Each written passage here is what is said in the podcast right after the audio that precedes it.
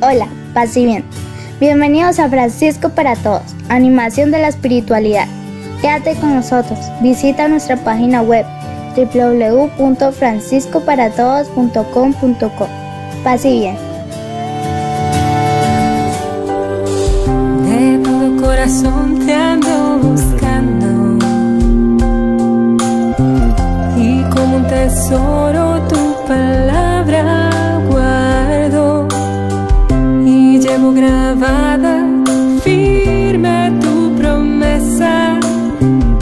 mi vida Señor tú jamás te alejas tu palabra Señor es mi delicia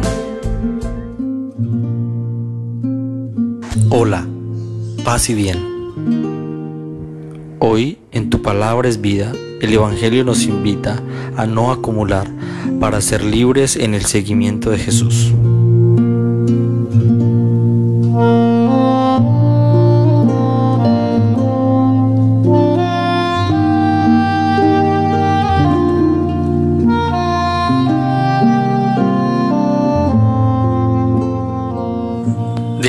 Según San Mateo.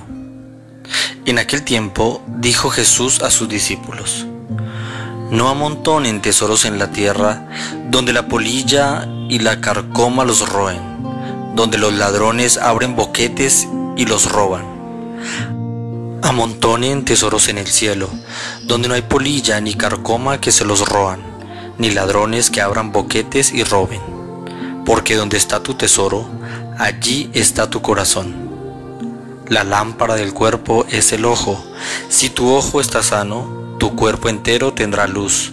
Si tu ojo está enfermo, tu cuerpo entero estará a oscuras. Si la luz que tienes está oscura, ¿cuánta será la oscuridad?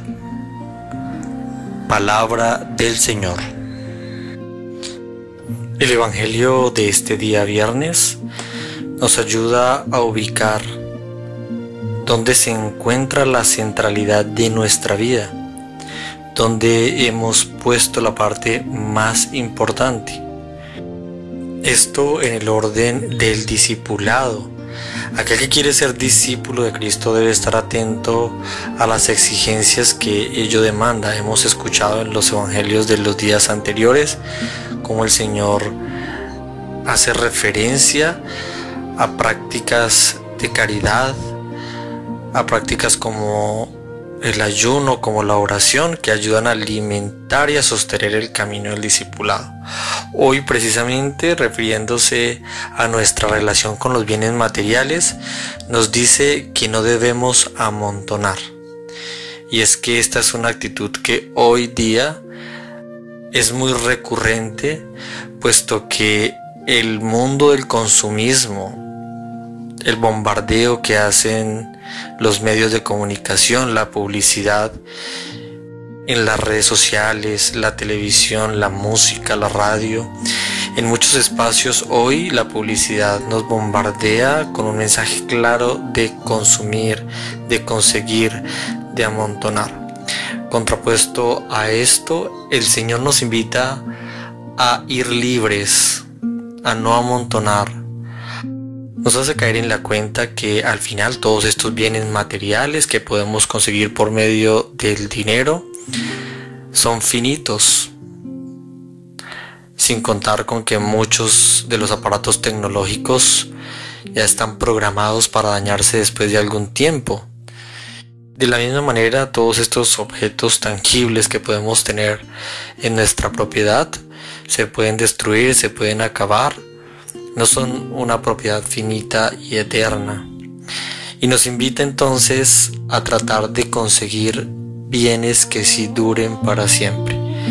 En la perspectiva del reino, estos bienes tienen que ver con conseguir la justicia para todos, con conseguir que todos nuestros hermanos y hermanas en las comunidades donde vivimos vivan de una manera digna, porque ese es el querer del Señor que el reino se viva en medio de nosotros, que todos los valores del reino sean posibles en medio de nuestras comunidades, de nuestras familias y principalmente de nuestras vidas. al final podríamos preguntarnos qué significa acumular tesoros en el cielo. Se trata de saber dónde ponemos el fundamento de nuestra existencia. Si lo ponemos y lo confiamos en los bienes materiales que puede proporcionar esta vida, pero corremos el peligro de perder todo eso que se acumule. En cambio, si nuestro fundamento está en el reino del Padre bueno, en su voluntad de que todos los hombres y mujeres, sus hijos, vivan como hermanos, se amen y se respeten, nadie va a poder destruirlo. Y así tendremos la libertad interior de compartir con los demás los bienes que poseemos. Para que esto sea posible, es necesario hacer conciencia de que el discípulo debe estar dispuesto a vivir el reino de Dios en comunidad. Entender que la propuesta de Jesús es una propuesta de hermanos.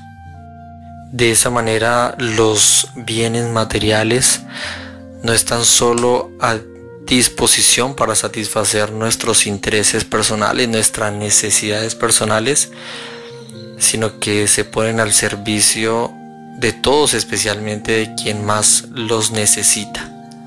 El desafío está entonces en saber administrar por un lado inteligentemente los bienes que podemos conseguir con el esfuerzo de nuestro trabajo, salirnos de esa lógica de acumulación impulsiva en la que nos ha metido las dinámicas económicas y sociales de esta realidad en la que vivimos y cambiar la mirada hacia otro punto. Por eso en la segunda parte del Evangelio encontramos esa analogía de los ojos como la lámpara del cuerpo es decir, que nos exige este Evangelio cambiar nuestra perspectiva, el punto desde donde miramos la vida, porque de eso depende también lo que hay dentro. Dice, si no hay luz que entre por esa ventana, si nuestra forma de mirar no nos permite abrirnos a la realidad del otro, a mi propia realidad, pero también a la realidad del otro, es muy difícil que podamos atender a las verdaderas necesidades que todos tenemos. Y es que la peor realidad que podemos imaginar es una persona encerrada en sí misma y en sus bienes. Y que piensa que confía en todo lo que tiene y que todo lo que tiene le va a dar la verdadera felicidad.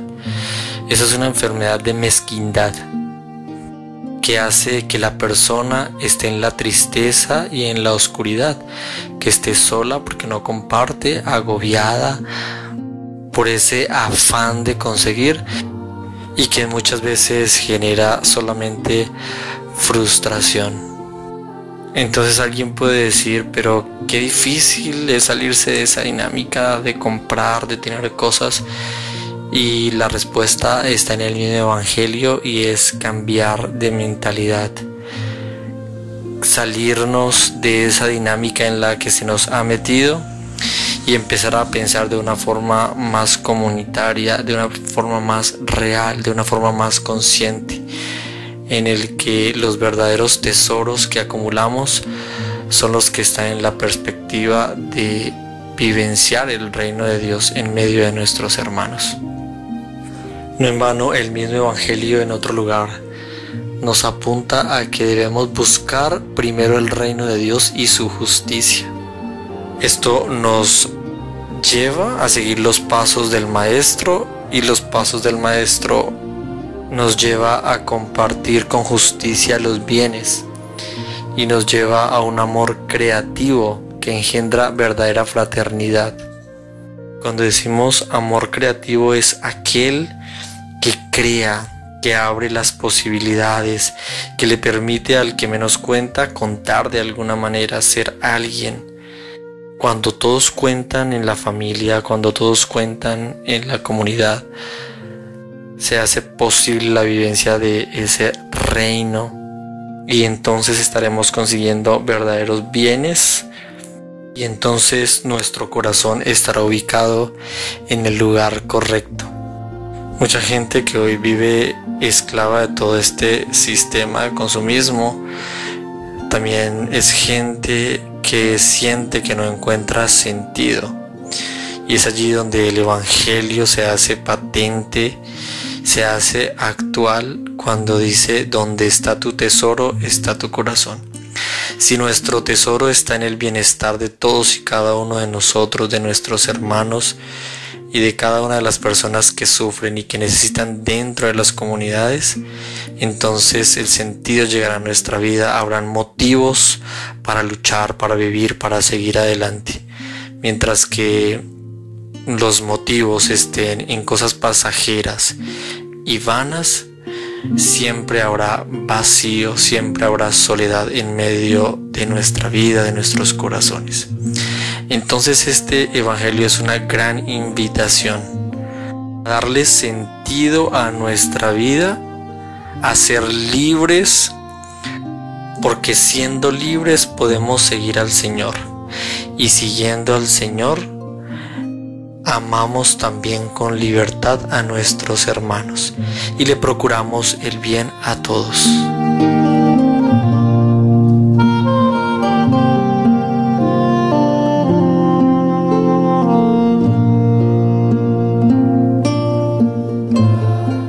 Oh Dios, fuerza de los que en ti esperan, escucha nuestras súplicas, y pues el hombre es frágil y sin ti nada puede, Concédenos la ayuda de tu gracia para guardar tus mandamientos y agradarte con nuestras acciones y deseos. Amén. Que el Señor nos bendiga y nos dé un muy buen día. Paz y bien.